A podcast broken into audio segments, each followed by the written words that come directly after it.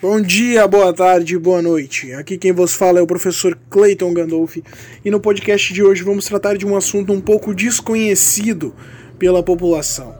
Vamos falar sobre pan-africanismo. O artigo base para o podcast de hoje vai ser Pan-Africanismo, Tendências Políticas, Cunningham e a crítica ao livro Na Casa de Meu Pai. O objetivo então do podcast de hoje é contribuir para a ampliação das informações e abrir então a mente sobre essa evolução e essa ideologia pan-africana. A partir de uma breve retrospectiva histórica de seu surgimento e da formação de suas variadas tendências, desconstruindo a elite da informação ideológica.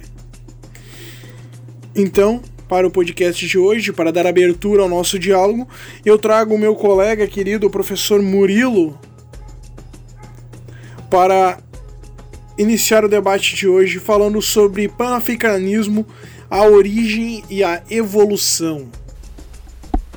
Panafricanismo é um movimento social e político desenvolvido dentro da África como um movimento de integração a união entre todos os povos da África e de libertação das colônias sobre que tinham o comando da Europa. Esse movimento ele surgiu como uma oposição ao tráfico negreiro, mas que acabou culminando em, um, em uma reunião que foi idealizada primeiramente pelo Henry Sylvester Williams em 1890 mas por entraves políticos ela só pôde acontecer em 1900. E um contemporâneo dele, William Booker. Du Bois, disse que essa conferência foi extremamente importante para colocar o panafricanismo popular no mundo. A lista de pessoas que participaram desses movimentos é muito grande, mas uh, por isso que se acredita a descolonização da África, principalmente a, ao Henry Sylvester Williams e aos movimentos de uh, nacionalismo africano. Quando nos falamos em pan-africanismo e suas vertentes políticas, a gente pega basicamente do Bois e o pan-africanismo educacional. Então, quem foi do Bois, né? Uh, William Edward Duggan do Bois, ele nasceu em 1868 e morreu mais ou menos em 1963. Bom, ele nasceu em um país americano, né? Nasceu em Massachusetts. Ele foi o primeiro afro-americano a receber um título de doutor, isso estudando em uma, na Universidade de Fisk, né, que era uma universidade negra de ensino superior. Uh, e ele então concluiu o doutorado em sociologia em Harvard, mais ou menos em 1896. E ele ainda consegue depois uma especialização em história e ciências sociais na Universidade de Heidelberg, na Alemanha. Bom, sua vida acadêmica ela teve início com a publicação do livro Superior Suppression of the African, um negócio assim, que fala sobre a supressão do comércio escravista africano nos Estados Unidos. Uh, onde o Du Bois então traça o panorama de comércio entre os escravos nos Estados Unidos. Né? Bom, Du Bois também foi responsável pelo estudo da sociologia realizado por afro-americano com a publicação de sua obra O Negro da Filadélfia, que é um estudo racial, né, que foi publicado pela primeira vez em 1899 e depois foi republicada em 1967, quatro anos depois então da sua morte. O, mas o seu principal livro então é Almas de Gente Negra, que foi publicado em 1903 e depois em 1999. Foi considerado então um divisor de águas do posicionamento político de Du Bois ao romper com seu antigo aliado Brooklyn Taylor Washington. Uh, com a interpretação de Du Bois, ele ele fazia então uma crítica a essa sociedade racista, né, que tinha então nos Estados Unidos. Bom, o Du Bois então foi o fundador do movimento Niagara, uh, que antecedeu a criação da Associação Nacional do para o Avanço da Pessoa de Cor, né? Du Bois foi responsável pela fundação da Liga Urbana Nacional e criador da revista Crises. Então, com o passar do tempo, a sua realização política atingiu o afastamento da liderança e e com isso, então, ele conseguiu publicar diversos livros, né, conseguindo até uma conseguindo então a abolição da escravatura, né, na, na 13ª emenda nos Estados Unidos, né.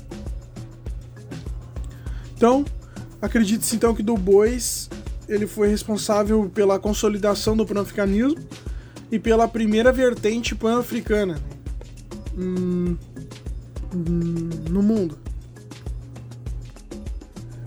Uh, gostaríamos de saber agora como o pan-africanismo influencia na economia, né? Então, meu colega professor William podia explicar para a gente nessa questão do pan-africanismo econômico.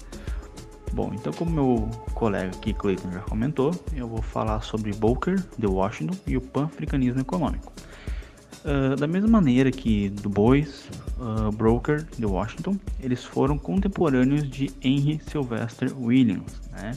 uh, de Washington, ele nasceu em 1856, veio a falecer em 1915. Eles comporam o conjunto de precursores do pan-africanismo. Uh, Booker, então, ele nasceu escravo na Virgínia. O nome completo dele era Booker Taglifer Washington. Eu vou pedir desculpa pelo meu inglês, que ele tá meio ralo, porque já faz muito tempo que eu não vou mais nos Estados Unidos, então meu inglês tá meio ruimzinho, tá? Peço desculpas. O primeiro nome dele, Booker, ele era nome do senhor dele, né, que será muito comum eles colocarem o nome do senhor no escravo. Né, Booker deveria se tornar um educador e um dos expoentes da visão do pan-africanismo, né? Uh, então ele começou a estudar um pouquinho tarde, né, ele conseguiu seu diploma como professor no Hampton Institute. Ele veio fundar também o Tuskegee Institute. Eu peço desculpas porque eu até anotei aqui o, o, os nomezinhos porque é, é bem complicadinho pronunciar eles, tá? Uh, então esse instituto ele não só acumulava funções escolares, mas outras também. Né? Ele se tornou um importante centro comunitário. Ele disponibilizava uh, cursos para pastores, professores, fazendeiros, empresários, entre outras funções e atividades. Então, na visão de The Washington, uh, esses cursos ajudariam esses antigos escravos então, a conseguir adentrar nesse contexto da inserção capitalista, né?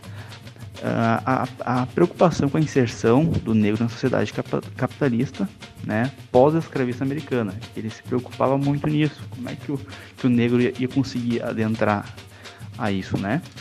Então as suas ações eram embasadas no tripé, a, na propriedade material, res, respeitabilidade social e a instrução industrial. Isso era o que ele mais né, via como importante, né, seguir esse, esse tripé.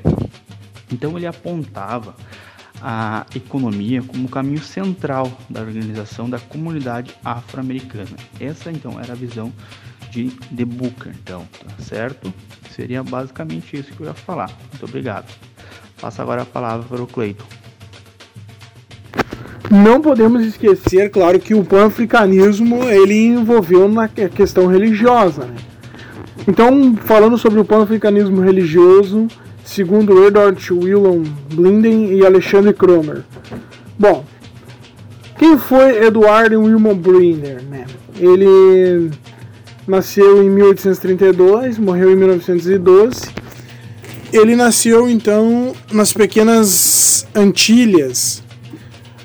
Então, na sua transição de sua infância e adolescente, decidiu se tornar padre, emigrando então para os Estados Unidos em 1852 onde tem seu sonho cortado, né? Segundo depois de ser recusado, né, na escola teológica de nível superior por causa da sua cor, né? Tendo confrontado muito novo, né, essa questão de segregação. Ele depois serviu ele então foi o estímulo, né, para Blinden onde ele começa então uma mudança, uma mudança radical no posicionamento político. Após ter sido recusado nos Estados Unidos em 1851, Blinder migrou para a Libéria, país africano, né, que alcançou a independência em 1847, aonde seu prosseguimento em seus estudos foi então permitido. Então ele conseguiu o diploma em 1852 e ele foi ordenado ministro presbiteriano. Entendeu? Educador, foi nomeado professor em 1852. E Blinder então liderou diversas missões sem muito sucesso ao interior de Funchal, onde ele tinha com essas missões o objetivo de transmitir então o conhecimento, né, a linguística, a história, a teologia, a transmitir isso para as pessoas, né. Depois então desse período, ele dedicou seu tempo a atividades entre a Libéria e as colônias britânicas de Santa Leoa, de Serra Leoa e de Lagos, onde atuou em 1896 a 1897 como foi representante do governo inglês né, para assuntos indígenas. Ele era jornalista, né? Teve uma contribuição gigantesca ao, escrever artigos em, em jornais, principalmente propaganda então o nacionalismo nigeriano. Um, na em Serra Leoa, então, ele auxiliou um Edward na criação do Serra Leoa, Serra Leoa News, que era um jornal então com o objetivo de servir aos interesses da África Ocidental e da raça em geral. Da mesma maneira, ele ajudou a fundar o Fetter Report Eastern African, que era um jornal com repórteres da África Ocidental. E o objetivo era explicitar e colocar como prática a unidade pan-africanismo e afirmar que o objeto era formar um vínculo com os africanos ocidentais, que falam inglês então. Nutrindo a simpatia pelo islamismo e decepcionado com as ações e a, a atitude dos cristãos, ele pede demissão então da igreja e torna-se diretor educacional de uma igreja muçulmana.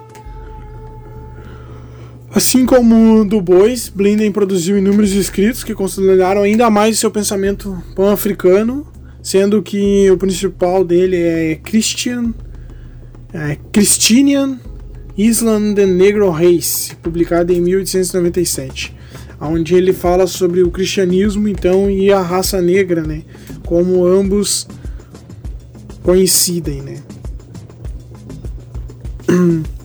Ele então foi. Ele, Blinder, junto com o Alexandre Krumel, foi o responsável pela criação do pan-africanismo religioso. Mas então quem foi Alexandre Krumel?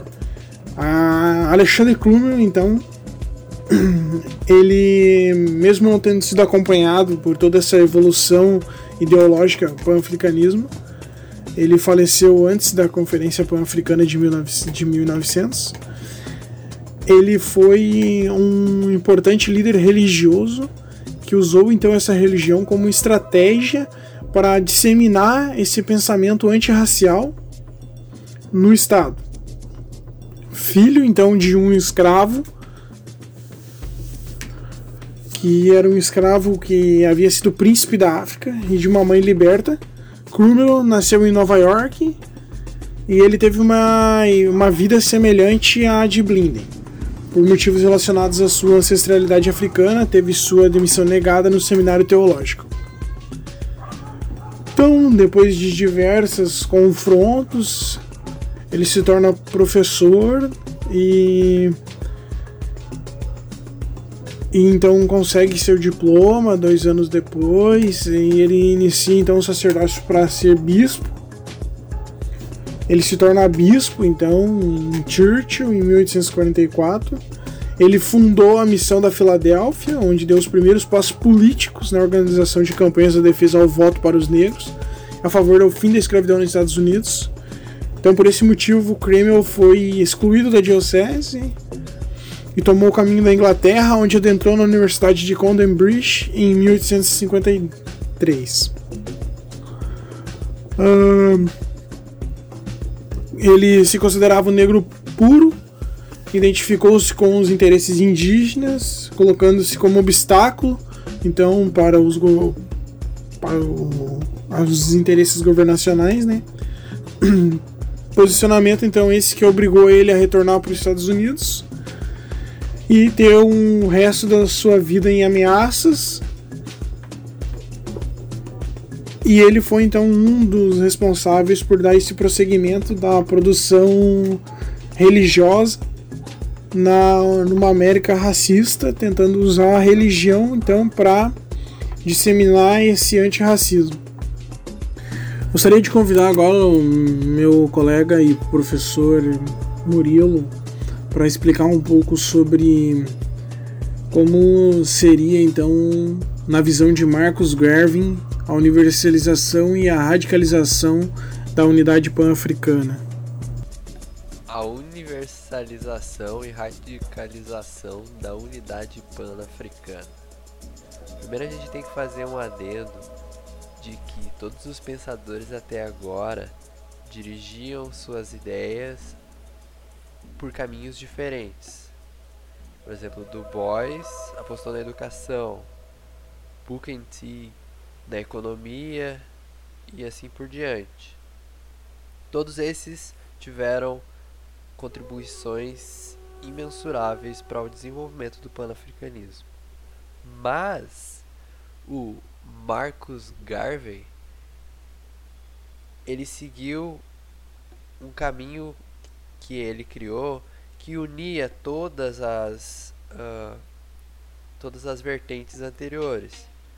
Ou seja, ele quis completar o caminho que todos tinham caído. Então, os ideais dele puseram fim à, à fase pioneira da edificação pan-americana e em 1940 ele deu o start para uma unificação do pan-africanismo. Com isso, se, se dá início ao pensamento garvista, que é considerado o momento de maior maturidade do pan-africanismo do século XX. O nome dele é Marcos Mosiah Garvey. Ele nasceu na Jamaica, na mesma cidade em que o Bob Marley nasceu. E ele em algum momento ele quis, ele para subir de vida ele saiu e foi para uma cidade no centro onde ele teve que trabalhar para uma cidade no centro, para a capital da Jamaica e é onde ele teve que trabalhar sob condições não muito saudáveis e aí ele teve o primeiro contato com greves, onde os uh, os colegas de serviço dele tiveram greve e aí ele descobriu que ele tinha que fazer alguma coisa em relação a isso. Depois desse, desse evento nessa fábrica, ele viajou para as Américas, passando pela América do Sul, Central e, e, se instalando nos Estados Unidos. Lá ele encontrou também condições ruins de trabalho e lá ele fundou uma organização chamada Universal Negro Improvement Association, que era uma, uma associação para ajudar os negros e que estavam fora da África. Depois desse período que ele passou nas Américas, foi muito importante para ele, ele voltou para a África a fim de fundar os Estados Unidos da África, porque essa ideia que ele tinha é que todas as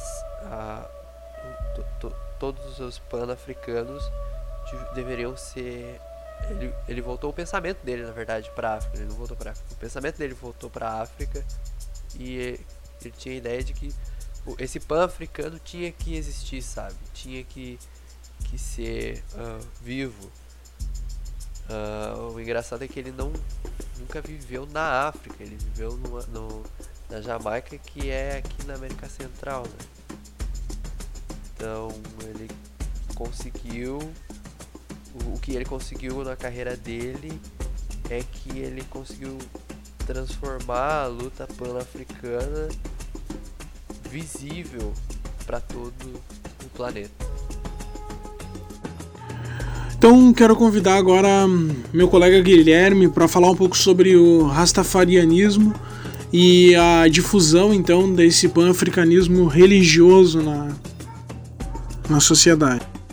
O rastafarianismo e a difusão do pan-americanismo religioso. Embora Alexander Crummell e Edward Wilmot Brand tenham ocupado lugar de destaque na evolução do pensamento pan-americano ao apontarem a religião como uma forma de organização da unidade, só viria ganhar visibilidade anos mais tarde, após a morte de Marcus Garvey, em 1940. A religião Rastafari tem a sua origem após a dispersão do movimento garvinista em 1940. Sua nomenclatura, Ras, que significa príncipe, tem a finalidade de homenagear Tafari Makoken, que foi o primeiro imperador da Etiópia. O surgimento da religião Rastafari não pode ser compreendida sem a perspectiva histórica. Como a Etiópia foi o único país que se preservou da neocolonização e da partilha da África, ela serve como referência ao entendimento da origem da religião. A história da linhagem de Manelik I será reapropriada na contemporaneidade com o advento do projeto garvinista. O pan-americanismo garvinista passou a interpretar os acontecimentos históricos de maneira a elevar a autoestima do povo africano. A Bíblia foi reinterpretada para dar o entendimento de que o povo etíope era o povo escolhido por Deus. Como justificativa para não cortar os cabelos e preservá-los em tranças, bem como forma de assemelhar-se à juba de um leão, representando o leão de Judá, os rastafarianistas ampararam-se em um versículo da Bíblia que diz: Não cortais os cabelos, arredondando os cantos das vossas cabeças, nem danificareis as extremidades da tua barba. Usam maconha como forma de diálogo com Jah, Deus Rastafari. No início dos anos 50, juntamente com a independência da Jamaica, há uma conversão massiva da juventude para a religião Rastafari, o que dá início início a uma violenta perseguição, pois, como a religião era contra as práticas do mundo ocidental, abstinham-se de quaisquer práticas que os ligassem a elas. Nesse sentido, o fato de os Rastafaris não pretenderem, não participarem do processo de sufrágio, tornava-se um grande problema quando se considerava as primeiras eleições de uma Jamaica pós-independente. Assim, a perseguição policial organizada pelo governo colonial britânico repudiava toda e qualquer forma de representação que estivesse associada a essa prática religiosa. Com a criação do reggae, o Rastafari e o panafricanismo ganharam espaço nas letras e na voz de Bob Marley e se difundiu para o mundo todo. Gostaria agora de convidar o nosso colega e professor Júlio para explicar um pouco sobre o pan-africanismo na visão socialista, né? Malcolm Ivan Nursi, ou George Padmore, seu pseudônimo, nasceu em 1902 em Tacarigá, Trindade e Tobago. Foi um dos principais pan-africanistas.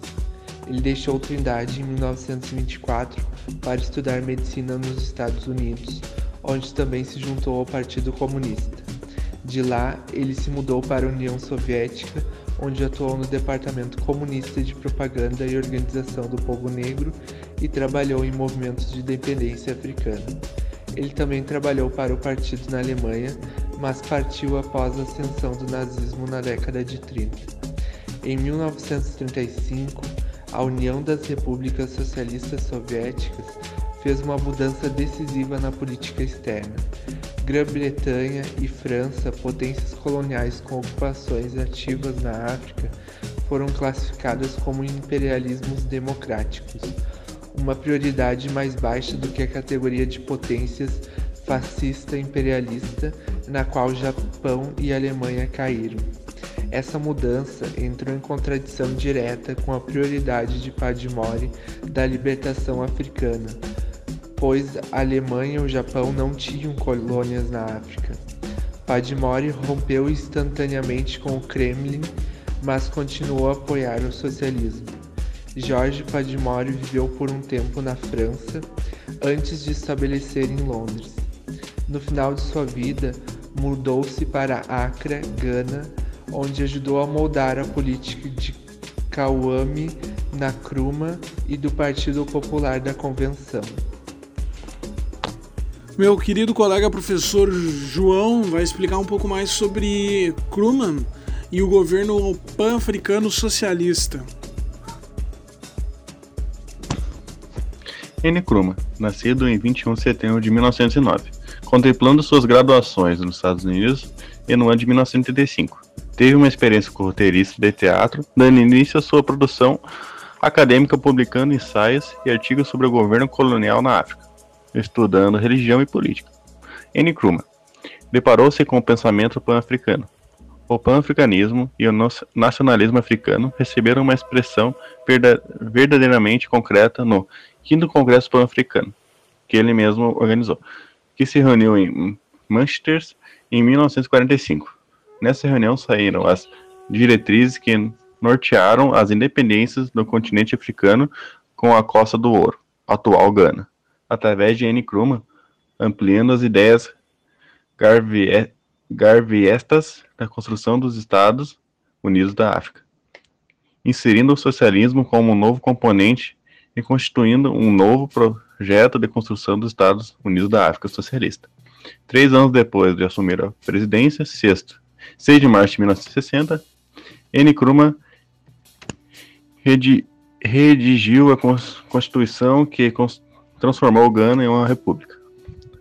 A década de 1950 representou o início das dificuldades políticas enfrentadas pelo governo de Nkrumah, uma série de restrições democráticas que fez o carinho do governo de Nkrumah declarar, e seu governo foi derrubado. Nkrumah morreu em decorrência de uma consequência de câncer de pele aos 62 anos, em Bucaraste, capital da România. Trazendo esse artigo e trazendo o debate de hoje no nosso podcast com meus queridos colegas, eu viso dois objetivos com esse podcast de hoje. O primeiro seria contribuir para a ampliação do número de informações sobre a história e a evolução do pensamento pan-africano já que né, esse pensamento foi o responsável pela abertura de várias leis e, e sem dúvidas a renovação né, do conteúdo, a atualização nessa história da África e da cultura afro-brasileira, sendo que a quantidade de informações que a gente coletou ainda não é o ápice do conteúdo disponibilizado digamos assim, do conteúdo que a gente ainda precisa disponibilizar. O segundo objetivo, então, é criticar o livro Na Casa de Meu Pai de uma maneira de demonstrar sua periculosidade ao deixar implícita a ideia pan-africanismo ser uma ideologia racista. Partindo então do pressuposto que os currículos escolares brasileiros nunca foram contemplados com disciplinas como História da África ou Cultura Afro-Brasileira. No momento em que se aprova uma lei que estabelece a obrigatoriedade desse ensino, por onde a gente tem que começar? Quem são os autores que a gente tem que escolher? Qual a metodologia que a gente pode utilizar? Então é aqui que reside então o perigo do livro, pois em um ambiente onde conhecimento sobre história da África e outras temáticas relacionadas é reduzido ou praticamente inexistente, um livro como o dele que sugere o pan-africanismo como uma ideologia racista apresente como bomba relógio no sentido de formar um pensamento equivocado em relações a teorias africanas e da diaspora. Então, a evidência de que, se, que, esse, que esse livro é um risco, pois ele tem sido adotado como uma bíblia do pan-africanismo e dos estudos em relações raciais. nos centros de ensino superiores do país, local onde se forma o pensamento científico e social. Além disso, o livro Na Casa de Meu Pai fortalece uma contradição, pois a maioria das pessoas que leem pensam conhecer o autor colocando como principal referência, sem conhecer os teóricos precursores da ideologia que se apresentou como um dos tríplices, juntamente com o nacionalismo africano e a negritude de sustentação do período independentista do continente africano. Então eu quero deixar um muito obrigado a todo mundo. Eu agradeço especialmente aos meus colegas professores que me ajudaram no podcast de hoje. E a gente fica por aqui, então. Aguardem aí o próximo podcast, onde vamos abordar mais alguma polêmica da sociedade.